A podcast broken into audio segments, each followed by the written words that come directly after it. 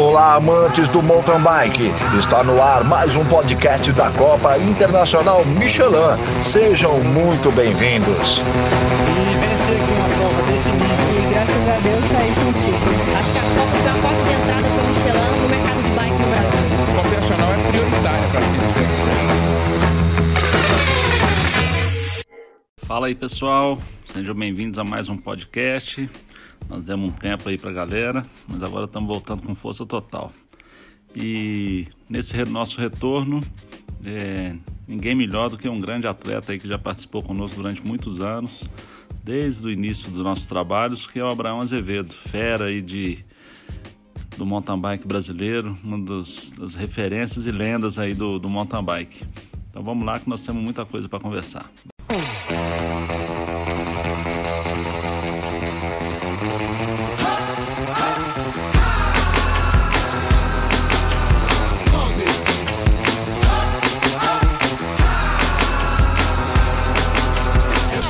Prazer falar com você, viu? Tanto tempo que a gente não encontra. É, é verdade. Nossa Prazer meu também. Você está sempre aí influenciando o esporte de maneira muito positiva, né? E construindo eventos de grande porte, botando mountain bike em outro nível, né? De organização. Eu acho que isso é também faz parte de você ter uma evolução no esporte, né? Não, não adianta ter o treinador, ter o equipamento, se a pessoa não tiver acesso a eventos de alto nível, né? Acho que você está de parabéns aí nesse aspecto e está sempre aí fazendo eventos de altíssimo nível, né? Acho que contribui muito para a gente. Ô, Brão, obrigado aí pelas palavras. né? E você tá com a gente há muitos anos, né, cara? Nossa, mãe. Você não deve lembrar, mas tem um troféu seu que você, que você competiu com a gente aqui. Você ganhou, você foi campeão da prova aqui na Fazenda. E Eu aí, no lembro. final você pôs a dedicatória e me deu o troféu. Tá guardado aqui no museu, cara, até hoje. Ah, legal. Eu lembro que eu, para mim era, era bem assim, você me dava um, um suporte importante aí na fazenda, né? Então, Aham. eu chegava o ônibus aqui à noite, cara, e chegava de manhã cedinho, ele deixava aí na porta do, do- da Pedra do Sino aí. Para mim era bom demais, assim, dentro, dentro das condições que a gente tinha naquela época, era uma, um- uma certa facilidade, vamos dizer assim, né, de você poder pegar um ônibus e deixar aí na porta do evento, sem ter que carregar muita mala e nada, então acho que era foi um esquema bacana. Eu corri, se não me engano, aí umas três vezes, né, Pedra do Sino, quatro vezes. Foi. Tinha, tivemos bo- bons momentos aí na fazenda. Ah, foi, foi, foi mesmo. A gente fica lembrando do passado. E, nossa, eu tô com esses podcasts, assim, gravando esses episódios, né? É. E, e vira e mexe, eu tô encontrando com alguém que vinha aqui desde o início, né? Essa semana, nós estamos com outro projeto que chama Lendas. Eu não sei se você chegou a ver no nosso, nas nossas redes sociais. E eu sei, inclusive, tá na lista lá para você ser entrevistado aqui uns dias, viu? Bacana, obrigado. E essa semana eu estava vendo lá e o, o próximo deve ser o Vando, né? Ah, E na hora que eu estava fotografando para uma foto do. Ah, de uma coisa aqui que o jornalista me pediu aqui no museu, estava o Vando no- na primeira prova aqui do Pé do Sino e ele foi campeão na Júnior, cara. Você imagina? eu lembro dessa prova. O Vando e o, e o Juninho, o tio dele, né, também andavam bem. É, então, nossa, mãe, nós já, já estamos rodados, né? Mas tem muita lenha para queimar ainda, né, Brão? Verdade, não pode parar, não. Se Deus quiser. Mas, ó, é um prazer você estar aqui no nosso episódio. É, Obrigado por ter aceitado o convite. E aqui não tem roteiro, né? Você até perguntou antes como é que seria Ah. e tal, mas Tranquilo. aqui é um bate-papo mesmo que a gente vai ter. É, eu quero muito. Eu estou aproveitando esses momentos assim que a gente está conversando com, com várias pessoas né, da história do mountain bike para falar um pouco da um pouco mais de você, da sua carreira, que muita gente já ouviu falar de você com certeza, quem é do meio. Ou alguns ainda nem ouviram falar, mas deveriam ter ouvido, né? Porque você faz parte da história aí do mountain bike, não só brasileiro, mas mundial também, né? Então, Ah, obrigado, eu quero. É, o esporte tem crescido muito, né? Acho que felizmente tem atingido um público maior cada ano, né? Com essa pandemia, ao contrário de que muitos pensavam que o esporte ia reduzir, o apesar do evento estar complicado realizar eventos, mas tem muito mais gente no mundo da bicicleta, né, participando.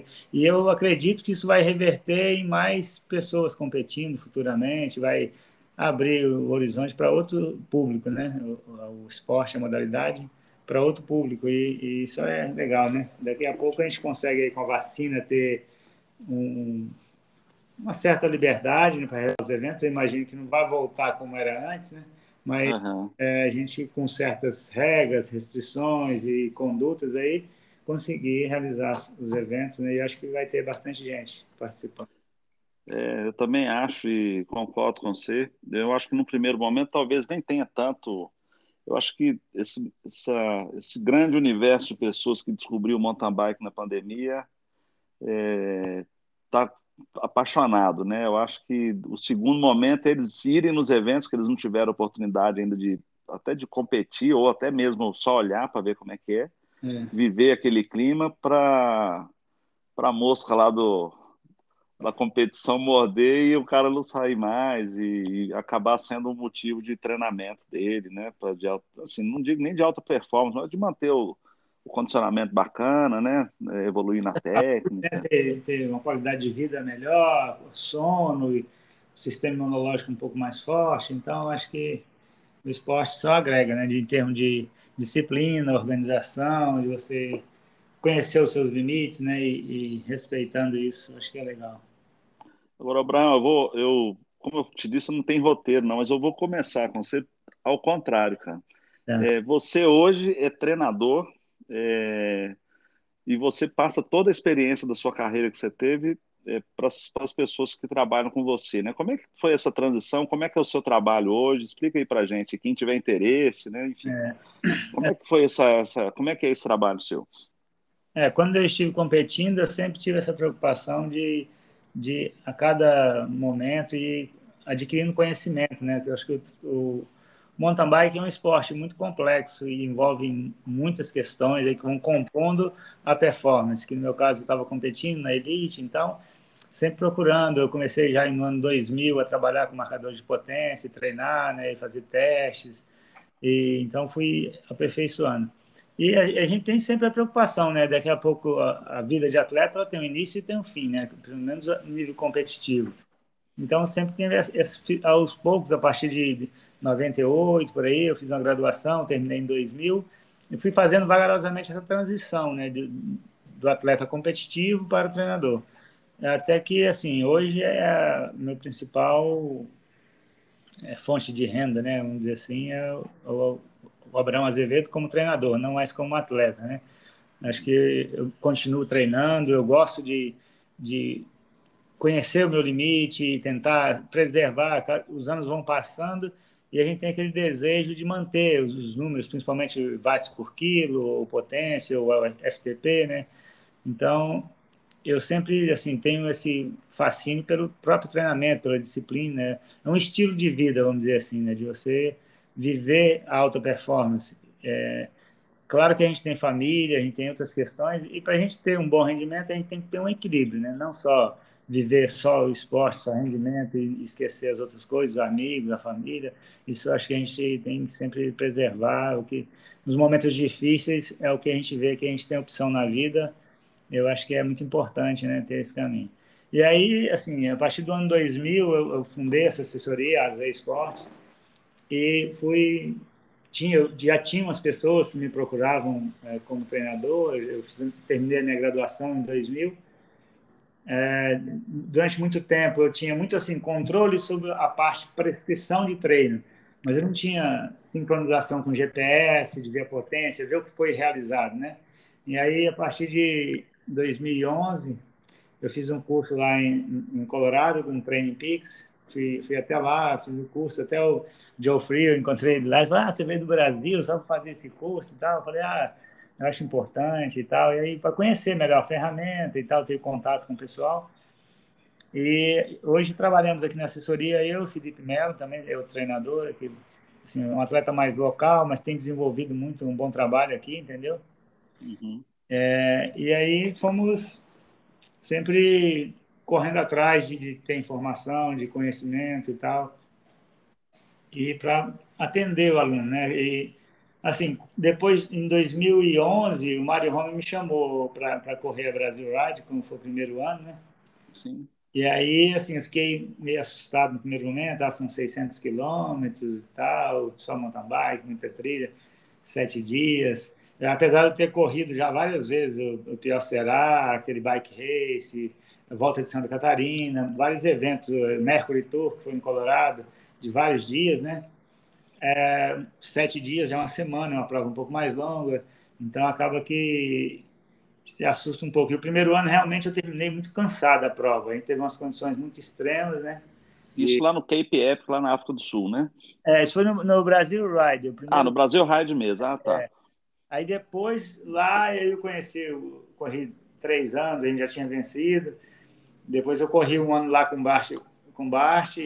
Depois, no mesmo ano, eu tinha corrido com o Nico, o Cape Epic. Então, assim, abriu uma outra porta, sabe, na, na minha carreira como ciclista.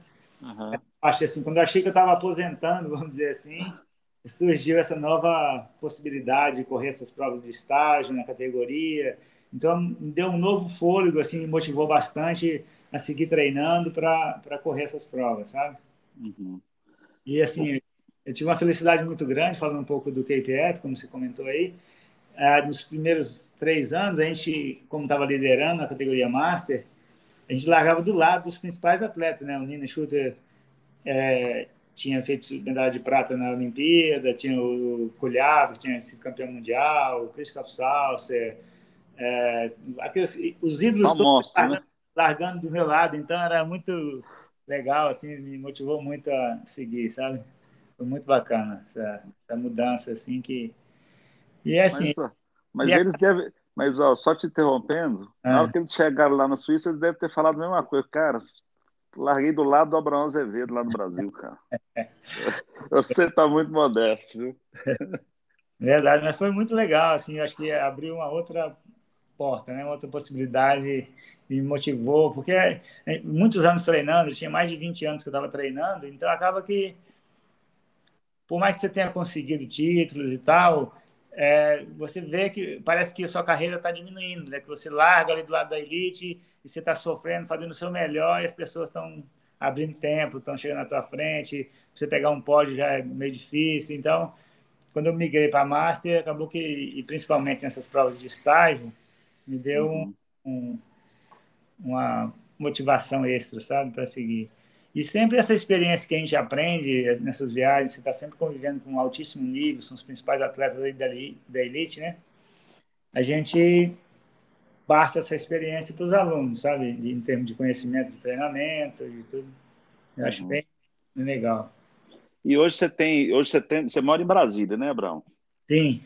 Aí você você tem o um grupo de, dos alunos, como é que é o perfil do aluno que você tem? Até para as pessoas que estão nos ouvindo, né? É, sim. De ser treinado pelo, pelo grande Abraão Azevedo, tem amador, tem, tem mulher, tem homem, tem idade, como é que funciona esse perfil? É, de, a gente fez até uma pesquisa aí, e chegou aquele avatar, que seria o atleta médio da, da assessoria AZ Esportes, é um atleta, tem mulheres, tem, tem, mas a maioria são homens entre 35 a 45 anos. Essa é a média. São atletas que têm o objetivo, principalmente, de completar uma outra maratona, ou completar uma maratona, ou simplesmente evoluir no seu nível, entendeu? Uhum. É, mas não são atletas assim de visando única e exclusivamente resultado. Tem alguns, claro, a gente é, trabalha com esses atletas, mas assim o nosso principal foco é otimizar o tempo do atleta, né? Às vezes a pessoa tem ali, ah, bicho, eu disponho de 10 horas por semana para treinar e quero completar o Brasil Ride lá na Bahia, que são seis, sete dias, 600 quilômetros. A gente vai trabalhar assim, esse tempo que o atleta tem disponível para treinamento da melhor forma possível para ele chegar lá e cumprir o objetivo dele, entendeu?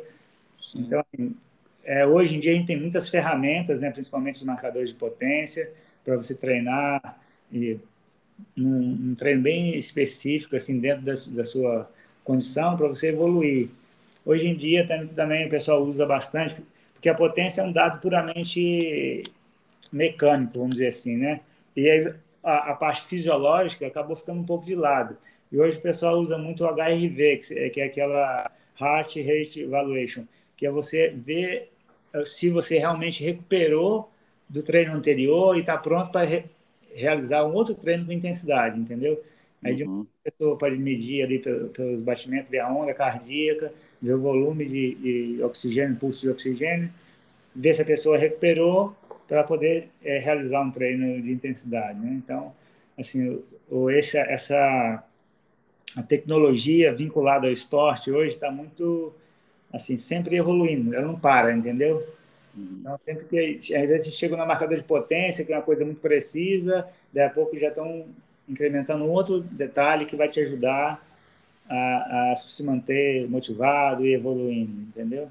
E até vou dar um spoiler aqui, né, para a galera que está nos ouvindo. É, a próxima clínica técnica vai ser preparada, o Abraão é convidado também. É, nós vamos falar sobre medidor de potência, né? Que é, que é, uma coisa bacana aí, que eu não vou ficar falando muito aqui não, para deixar o, a clínica técnica lá, o conteúdo não atrapalhar, viu, Abraão? Ah, beleza, tá bom. Mas, então, mas... Falar aqui, vou falar pouco de. Mas na sua época não tinha nada disso, né? Dessas tecnologias. Né? Como é que era na sua época em alto rendimento, Abraão? Tudo bem que você começou a usar lá o medidor de potência em 2000 e tal, mas antes do medidor de potência, é... conta pra gente, assim, por curiosidade, como que você trabalhava? Como é que era você competir aí com Ravelli, essa turma toda que está aí, estava é. no auge? Como é que a galera treinava nessa época? É, quando eu comecei a competir assim, na elite, é, eu, eu, me destacava bem nos trechos de subida, mas eu tinha uma deficiência muito grande na parte técnica, sabe? Assim, o Ravelli era um atleta de bicicross, de competição de bicicross, corria algumas provas de downhill, então ele tinha uma, uma fluidez maior nos trechos técnicos. Eu tive que trabalhar muito essa parte técnica para chegar no nível dele, né? Então, assim, era uma competição muito difícil, assim, apesar de poucos atletas ali. Então, é, eu trabalhei muito assim em termos de circuito, de montar um circuito uma vez por semana aí naquele circuito, criar algumas brincadeiras ali para motivar né, com outros atletas, para a gente tentar evoluir. E também a gente trabalhava muito assim antes da potência a média horária. Né? A gente fazia um teste de, de esforço em velódromo, vendo um velódromo aqui é um velódromo assim precário, não é um velódromo muito evoluído, mas ali você tinha ali a, a tranquilidade de andar num terreno plano e, e, fazer um ritmo. Então, a gente fazia um teste ali, aquele teste de 12 minutos, aí via a média horária, calculava ali o que seria hoje o linear, né, e o FTP, Funcional Threshold Power, e aí a gente é, trabalhava na média horária, entendeu? Muito tempo a gente treinou assim, até chegar essa parte do medidor de potência. Que é uma maneira assim indireta de você é, inferir a potência, né? Porque a velocidade média ela corresponde a uma potência para você manter aquele ritmo, né? Sim. Quem faz isso, assim, faz até hoje, apesar de não ter marcador de potência, faz isso muito bem, são os corredores de rua, né? Porque, uhum. vamos supor, manter um pace lá de 3, 3,5, 3,10, isso tem uma potência correspondente. Então, como ele é muito preciso, aquele ritmo, ele consegue trabalhar muito bem a potência, sabe? Assim, é, na corrida, né? Seria um esporte diferente, mas fazendo um, um paralelo, assim, comparativo, e cada ritmo corresponde a uma determinada potência. Entendeu? Pra... Entendi. E outra coisa também que a gente tem que avaliar, né? Tem que pensar bem. Eu lembro aqui na, aqui na fazenda, a gente, antigamente as pistas aqui tinham mais de 7 quilômetros e eram mais de duas horas de prova na elite, né, Abraão? É. Hoje, hoje as provas é, passaram, chegou a uma hora e meia, hoje nós estamos é, alterando o tempo de um cross-country para uma hora e quinze a uma hora e vinte e cinco. É, então, quer dizer, mudou todo o, o uso da potência em cross-country, principalmente, né? É, hoje em dia, a componente técnica ela, é, ela é mais importante ainda, né? E a, e a potência anaeróbica também tem um peso maior hoje em dia do que na nossa época, assim, quando a gente começou. O primeiro mundial que eu corri veio em 90, é, a prova para o campeão foram 2 horas e 26, se não me engano. Isso foi que ano que foi que picou aqui? Eu não, eu não ouvi em é, veio. 94. Pois é, 94. Você já foi em alguma Olimpíada representando o Brasil, Brown? Não, eu classifiquei o Brasil para a Olimpíada de, de Sydney em 2000, mas aí foram, foi outro atleta, acho que foi o Márcio Ravelli que foi na época, não me lembro mais. Entendi. Que doido, hein? Quer dizer, é, Hoje os critérios estão muito definidos, né? Então, antigamente era muito confuso, né? Assim, a... É, não era uma coisa. Isso até me atrapalhou um pouco, assim, na, na minha preparação, e até na concentração, sabe? Porque às vezes é, a confederação determinava é, certos critérios para definir qual atleta seria. Depois aqueles critérios eram alterados, sabe? Isso é uma coisa que durante um bom tempo me chateou um pouco, mas depois eu comecei a, a, voltar às origens, vamos dizer assim, a pedalar porque eu gostava de pedalar, gostava da bicicleta, dessa sensação de liberdade. Então, eu voltei mais a focar mais em provas de maratona e acabei é, destacando bem também nesse tipo de prova, né? Indo para outro lado. É, isso, é, mas hoje eu acho que isso faz parte até da evolução da Confederação Brasileira, né? Que hoje as, as coisas estão muito transparentes, assim, nesse, é, nesse, nesse, nesse, né, os atletas, o tipo de quem que vai ser Dizer, o Avancini hoje é o, já está praticamente, ele é, o, é um, um, dos representantes, né? É, e nós temos uma vaga aberta entre o Cocuz e o Guilherme Miller, que vai pegar fogo essas próximas duas Copas do Mundo aí, né? É. Nós, vamos, nós vamos definir quem é o atleta que vai nos representar, né? Mas é. além da, das, do, do, desse Mundial em veio, você já foi em, em, quantos mundiais, assim, que você lembra que você teve presente? Ah, vamos lá, eu, assim, vou falar agora, posso até esquecer de algum, mas... São muitos, né? Quatro, depois em 95 foi na Alemanha, Kickstarter, na Floresta Negra. É, 96 foi na, na Austrália, esse eu não fui, era muito longe e tal, não tive como ir. 97 foi na Suíça, em Chateaudet, eu corri também. É, 98, se não me engano, foi no Canadá, corri. É, depois, 2000, talvez eu tenha ido, não, não, me lembro mais, mas pelo menos uns cinco mundiais eu corri representando o Brasil, né, na, pela seleção brasileira.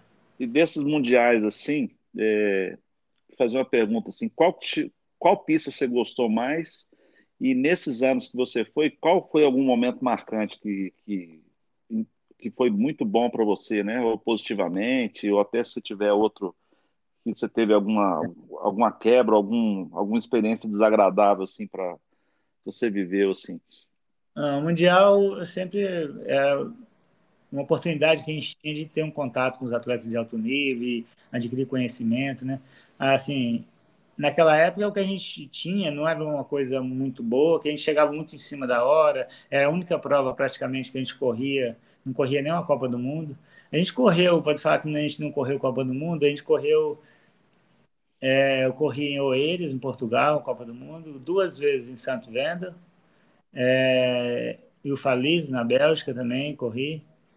Então a gente correu algumas provas, mas assim, eram coisas muito pontuais, sabe? Você ia, corria e voltava e não tinha assim, uma preparação muito organizada para a gente ir. O atleta ter um, um alto rendimento, ele tem que ter o um contato ali com alto nível de um período mais longo, vamos dizer assim, né? Para ir aprendendo. E às vezes a gente largava muito atrás, ou corria um qualify no sábado para qualificar, para no domingo largar, se qualificasse, largar a prova. Então, para a gente era bem complicado, sabe? Uhum. Mas é, foi legal, assim, o período. As experiências sempre muito positivas, eu fiz muitos amigos, então, assim, não tenho nada a reclamar dessas experiências, não, sabe? Sempre uma satisfação grande aí de ter, ter vivido esse, essa possibilidade, né, de, de construir uma carreira aí no mountain bike. É, a sua carreira é muito vitoriosa. E dessa, dessas, todos os lugares que você falou, tem algum especial de pista, assim, que você, que você destacaria? Ah, uma prova assim que eu tenho uma visão assim positiva, assim legal, foi em Adventure, que a gente estava correndo lá. Eu posso até errar as datas, eu não tenho assim muito decorado. Acho que foi em 96, se não me engano. Uhum. Eu estava um ritmo muito forte, eu andando, andando. Aí eu não via os outros atletas, estavam correndo o Vando, o Ravelli, o Tarso Camargo, que é de Minas também. Uhum. E atletas falaram, rapaz, eu tô sofrendo demais, os caras devem estar tudo lá na frente, eu não consigo pegar ninguém e tal. eu fui o brasileiro que conseguiu terminar a prova assim, sem ser cortado, sem ser retirado, sabe? Aí eles estavam lá batendo palma, eu falei, ah, rapaz, vocês já estão aí. É, que isso, quer dizer que tu chegou lá, a galera tinha sido toda cortada já. É, mas, é. foi assim, um ritmo muito forte. Essa prova, apesar dela ser longa, era uma média horária, se não me engano, foi o Philip que ganhou, o belga Philip Merhaga, corria pela Specialized, e fez mais de 30 de média, né? Pra você ter uma ideia do, do nível né, da, da prova. Era muito. O nível sempre foi alto, né? É. Hoje, os, os atletas de hoje têm outras bicicletas, outras condições. Vocês corriam de 26 ainda por cima, né, cara? É, 26, RAST, bem diferente. Você chegou a correr sem suspensão nessa época ou não? Você já tinha suspensão? Eu, eu corri meu primeiro mundial em 94, e aí foi de, de, de garfo, né? De queixo duro, o pessoal fala, só com um garfo de um quadro de carbono, um cachimbo e, e um garfo rígido de cromo. Vocês verem aí, galera, quem está ouvindo. Abraão correndo, você imagina o que é correr de 26 assim, em altíssimo rendimento, né, Abraão? Num pau doido, numa prova acima de 30 de média, um queixo duro. Tinha que ter muito braço, hein? Verdade. Mas assim, acaba que eu, o garfo rígido, para quem já treinou aí sabe, muita trepidação, acaba que você começa a ter problema articular no, no ombro, né? De tanta trepidação. Não é muito, assim, não é, não é saudável, vamos dizer assim, né? Era muito duro, cara. Eu, eu, eu tenho a minha primeira bicicleta até hoje e ela era queixo duro. E aí depois eu peguei uma suspensão até da ProShock e aí coloquei nela quando saiu uma suspensão lá. Isso, tem, isso foi em 90 e tal, né? Nossa mãe, tem muitos anos. Verdade. Mas então é isso. Agora aqui, vamos indo para o início da sua carreira aí, é, falando um pouco aqui. Uma pergunta que eu sempre faço para todo mundo que vem aqui no podcast, Abraão, como é que a bicicleta entrou na sua vida? Assim? Qual que é a... O que, que você lembra? Por que, que você começou a pedalar? Como é que ela entrou na sua vida nesse caso, senhor? A bicicleta, assim, inicialmente era uma forma de lazer, né? Eu, eu ia no final de semana, às vezes ia para um para um rio tomar banho, aí não tinha carro, ia de bicicleta, ia com os amigos fazer um piquenique, às vezes ia para a escola também eu ia de bicicleta, então era um, inicialmente lazer e transporte. Depois é, eu servi aeronáutica em 88, aí era o meu meio de transporte para ir para o trabalho e voltar, sabe? É cerca de 25 quilômetros, ida, 25 volta. Aí ficou ali naquele transporte. Depois de um amigo que andava, fazia trilha, e aí a gente andou um dia e falou, ah, você está bem, então vai ter uma corrida aqui na Ermida, em Brasília, que é onde um ponto de referência aqui da cidade, próximo do Lago Paranoá. Vai ter uma corrida lá, acho que ele deveria correr, está andando bem e tal. Aí eu me inscrevi e corri a prova, sabe? Hum. Na época eu estava fazendo faculdade na, na, Universidade Federal aqui, tinha muita greve, já era em 91, por aí, 90, 91. E aí tinha um tempo ocioso que eu usava mais para treinar, sabe? você estudava um pouco, aí começava o semestre, aí tinha greve, dois meses às vezes de greve, aí até que voltava. E aí comecei, fiz essa prova, tive assim, muita dificuldade, saí forte no começo, depois quebrei na emenda. Ah. Muita dificuldade para completar a prova, ainda terminei ali no pódio, mas vi que assim, para eu evoluir, eu tinha que mudar algumas coisas, começar a sistematizar o treino, né, de começar a treinar realmente para poder é, evoluir, né? E aí comecei. Depois eu corri é, a primeira prova assim fora de Brasília, assim fora do Centro-Oeste, que eu corri depois em Perinópolis, tinha uma subida que era um uphill e depois um downhill, sabe? No começo tinha muito esse tipo de prova, né? Com a bicicleta você subir o morro e depois você descia. Aí a gente organizou aqui, eu e mais dois amigos, a gente foi correr aí no Recanto das Águas, aí na, na perto do Rio Acima, por aí, né? que tinha uhum. aquela. A, foi em 92, cara. Era Copa Scout, não sei se você lembra. Lembro. Era o Chuchu que organizava. Né? Chuchu, isso mesmo, Chuchu figura. Se ele estiver nos ouvindo, aí um abraço para ele, que a gente, de vez em é. quando a gente conversa. Bacana. Bacana. E aí foi a primeira prova. Corri na, na, na categoria cadete, na época, que era de 20 anos, de 20 a 29, né? Que era elite, aí, né? É, ah? Que era praticamente elite, né? Cadete era a categoria elite, no caso. É, mas é elite, né? É, chamava especial nessa época, sabe? Categoria ah, elite. isso, especial, isso. É, aí eu corri, né, e quem ganhou foi o Ivani Teixeira, e ele ganhou assim, ganhou longe, sabe? Uhum. Só vi eu não vi mais, falei, rapaz, Cheguei, se não me engano, tinha o Guaraci, que tinha ouvindo a gente aqui também de Belo Horizonte aí, o Kiko. Uhum. Aí no finalzinho ele me passou, foi embora. Eu fiquei acho que em terceiro. Mas assim, fiquei feliz de estar no pódio, né, e tal, a primeira experiência aí na, na prova, um nível alto, diferente do que a gente corria aqui. E a gente ficou assim muito tempo eu correndo é, na cadete, depois eu corri em outras provas aí, o Ivani sempre ganhava, eu ficava em segundo, mas eu sempre assim, eu, eu procurava evoluir, sabe? Trabalhar tentar agregar pequenas coisas, pequenas mudanças na, na alimentação, no descanso, no alongamento, alguma coisa que fosse agregar aí para eu, eu ir evoluindo, sabe? Uhum.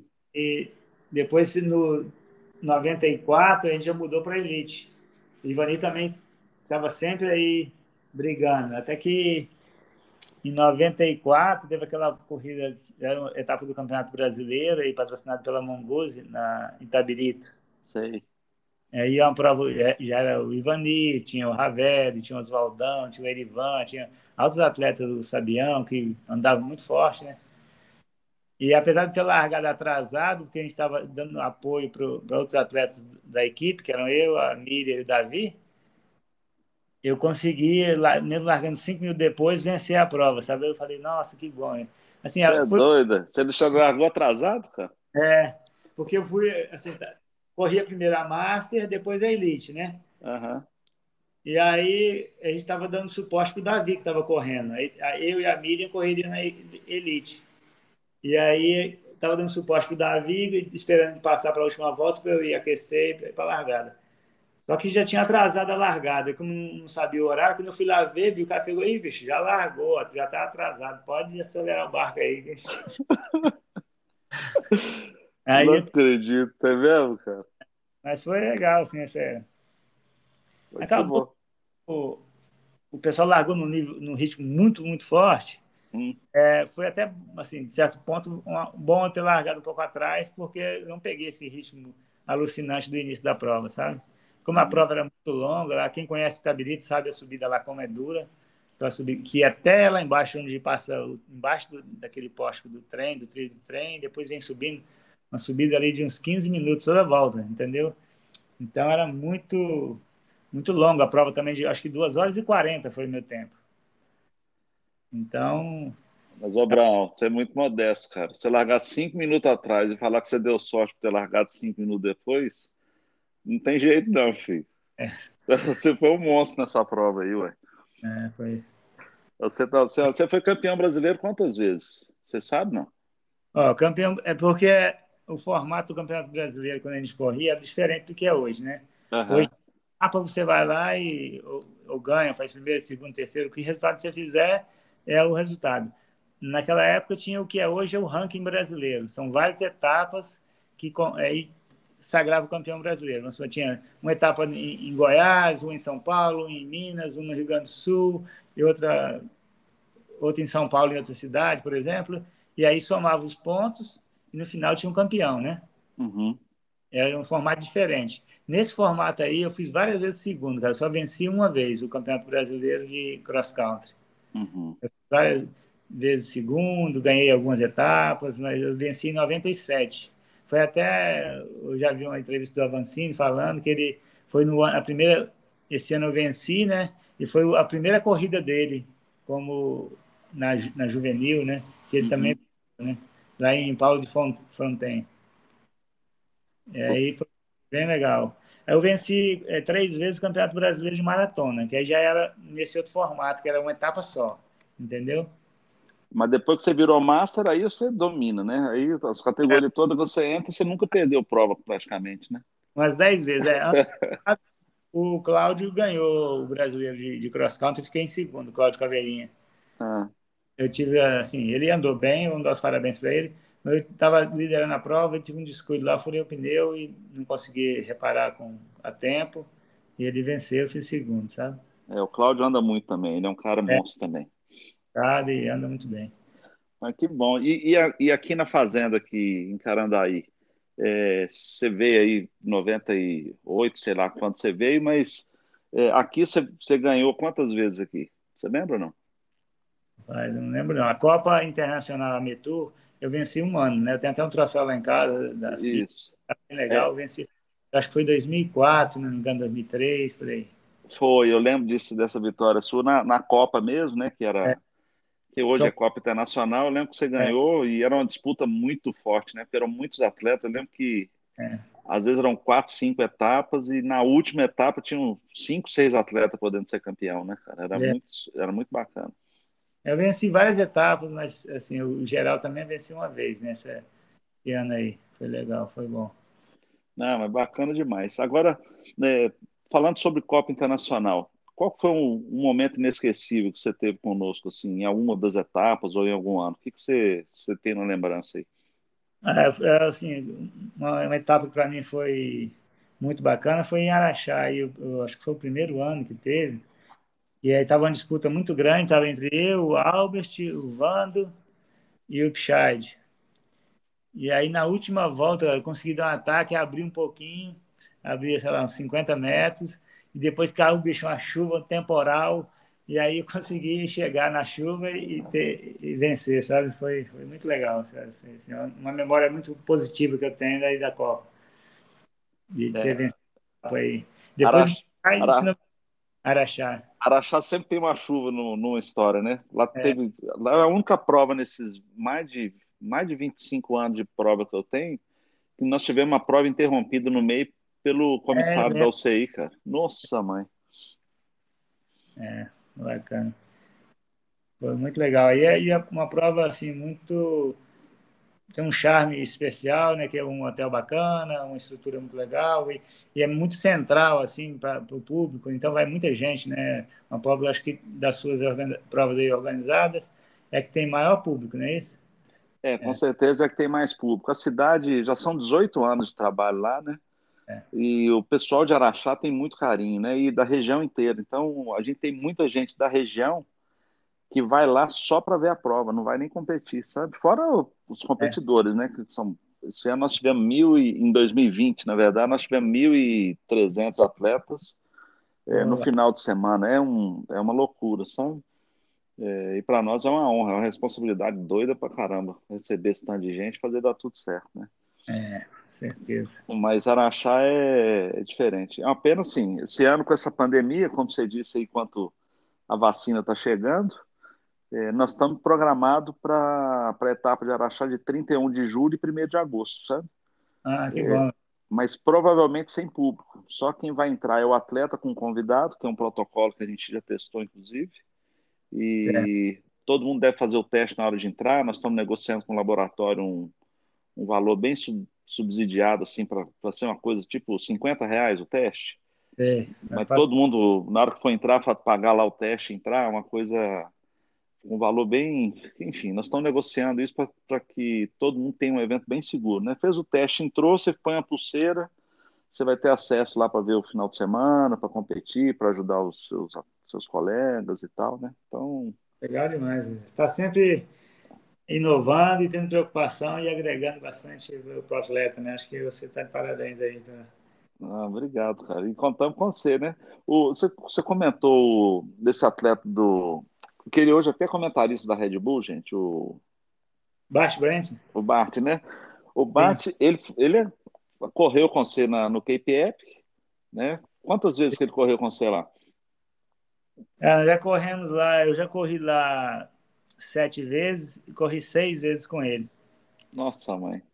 É. É, passar é. sete dias com, com um companheiro, conhecer demais ele, né? Campeão olímpico. Aí já, já corremos, nós já corremos já mais de 100 provas, assim, 100 largadas juntos, sabe? Sério? Então, muitos anos aí, uma parceria que, igual ele fala, uma, uma estranha combinação, né? De um pequeno mago, um grande. Oh, e vai ser muito legal, agora mudando de assunto, né? Que o Bart, o ano que vem, ele vai estar em Petrópolis na, na Copa do Mundo, né? Que nós vamos fazer o ano que vem, né? Que a gente é. conseguiu trazer, né? Verdade. E, então, vamos ver se ele curte aí. Ele vai vir trabalhar, né? Mas ele tendo a oportunidade de passear com você, de você levar ele aí no, no Brasil, né? Com certeza você vai levar ele em Brasília aí, né? Certeza, vamos falar com ele para a gente conseguir. Ele tem uma agenda muito apertada, assim, nem sempre dá para fazer as coisas, mas é uma boa pessoa, sabe? E é estranho, cara, é, eu corri com ele lá em 2014, assim, um fato curioso que aconteceu. E aí, quando foi 2015, a gente, a gente combinou, deu tudo certo, a gente correu o Brasil Ride no mesmo ano também, 2014 juntos, vencemos. E aí estava um dia anterior, assim, jantando antes da prova, ele falou, ó, oh, rapaz, você, eu estou correndo aqui já 10 vezes você é o único cara que está correndo comigo pela segunda vez. Eu fiquei pensando assim, aí perguntei para ele, ah, mas isso é bom ou é ruim? Né? Tipo assim, eu que sou, sou aceito qualquer situação, qualquer coisa, ou você que está me escolhendo, né? Mas, era... é... mas é difícil arrumar um companheiro assim, que daí ele nunca repetiu e você depois foi mais cinco vezes com ele, então. Foram é. seis ao todo, né? Mas, mas, que bom, né? Muito bom você ter um companheiro de, de equipe assim, né? Um companheiro para dividir esses momentos de sofrimento aí na prova, né, cara? É, sempre tem alguns momentos. Tem, eu acho que é importante nesse tipo de evento você ter um momento para você é, distrair e curtir a prova, sabe? Não dá para ficar assim se arrastando o tempo todo, sofrendo no ritmo do outro, sabe? É, por melhor que a gente esteja, se você não tiver algum momento que você esteja superior ao seu parceiro, para você relaxar e curtir a prova e tal, é, fica muito difícil, sabe? Ou então se tem um parceiro que entenda isso e, e, que proporcione esse momento, sabe? Fala, não, coloca aí seu ritmo e segue no teu ritmo aí, aproveita, desfruta um pouco a prova. Eu acho que é importante, né? Porque são, lá são oito dias, é, cerca de 700 quilômetros, muita trilha, então é, tem muito. Qualquer coisa que não tivesse bem ajustada, ela vai acabar, como é muito tempo, ela vai se manifestar de alguma maneira, sabe? E qual que é o perrengue maior que você já passou com ele numa prova dessa, assim, que rolou um estresse, ou que, enfim, é, que tenha sido é, difícil assim para vocês naquele momento? Furar um pneu, alguma coisa assim, uma queda? O que, que, que, você é. acha que é mais difícil? É assim, o Baixo até já comentou algumas vezes, assim, me elogiou nesse aspecto, porque raramente eu apresento algum problema de furo de, de pneu ou problema mecânico, sabe? Uhum. A gente uhum. chegou a correr assim, seguido, você tem uma ideia, 4 mil quilômetros, eu não tive nenhum detalhe na bicicleta, nenhum pneu furado, nada. Foram é, quatro anos seguidos sem eu ter furado um pneu, sabe? É, é assim, mas por outro lado, o Baixo é um atleta que tem uma potência anaeróbica muito, muito forte. Uhum. Então, às vezes, o ritmo que está tranquilo para ele, se o atleta, o parceiro ali não souber ler aquilo e interpretar, ele vai acabar tendo dificuldade lá na frente, né? Porque ele está andando num ritmo muito forte em alguns momentos que vai ter o seu preço lá na frente, né? Uhum. Então, ele tem que dosar um pouco isso para poder andar. E assim, ele forçou o ritmo ali, botou o ritmo dele. Se você não está bem, vai pagar o preço, né? Depois, se, se você tiver em algum trecho que você está muito bem, você apertou demais, ele também vai ter dificuldade, né? Então é importante ter essa, essa sincronia da, da dupla, sabe? Reconhecer que em alguns momentos o outro é melhor, ou então em determinados momentos você está melhor, você não exigir tanto do seu parceiro, né? E ter ali um equilíbrio, né? Sim, é, isso é importante mesmo. E você comentou um negócio também, Brão, que é importante, né?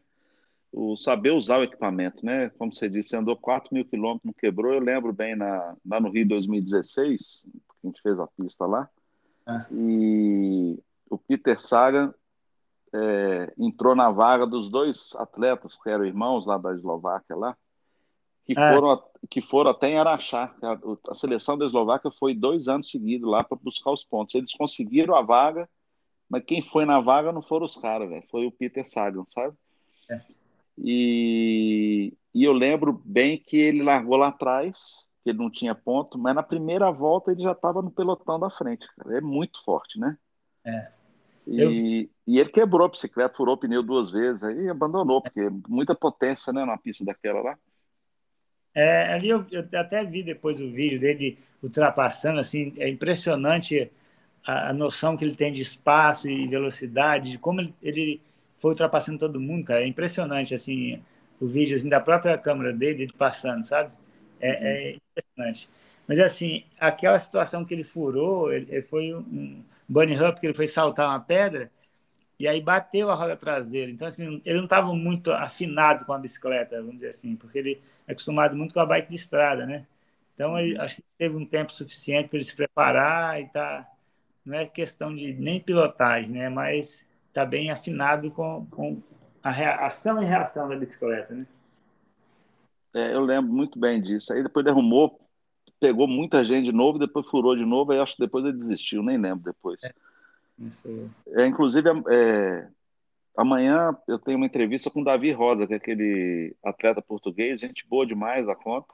Sim. E, e aí tá, marcamos, né? Até soltei hoje na, nas redes sociais. E, e por acaso um atleta, uma, uma pessoa, né? Um amante do, do mountain bike que esteve nos Jogos Olímpicos mandou o vídeo do Davi Rosa com a ah. roda toda arrebentada. E, e muito interessante isso, como uma pessoa, esse negócio de rede social é interessante, né? É. um pouquinho depois apareceu no vídeo dele mesmo mostrando o Davi com a roda traseira estourada lá. Aquela pista era muito, tinha, era muito fluida, mas ela tinha muito muita parte técnica lá que se o cara não soubesse ele se dava mal, né?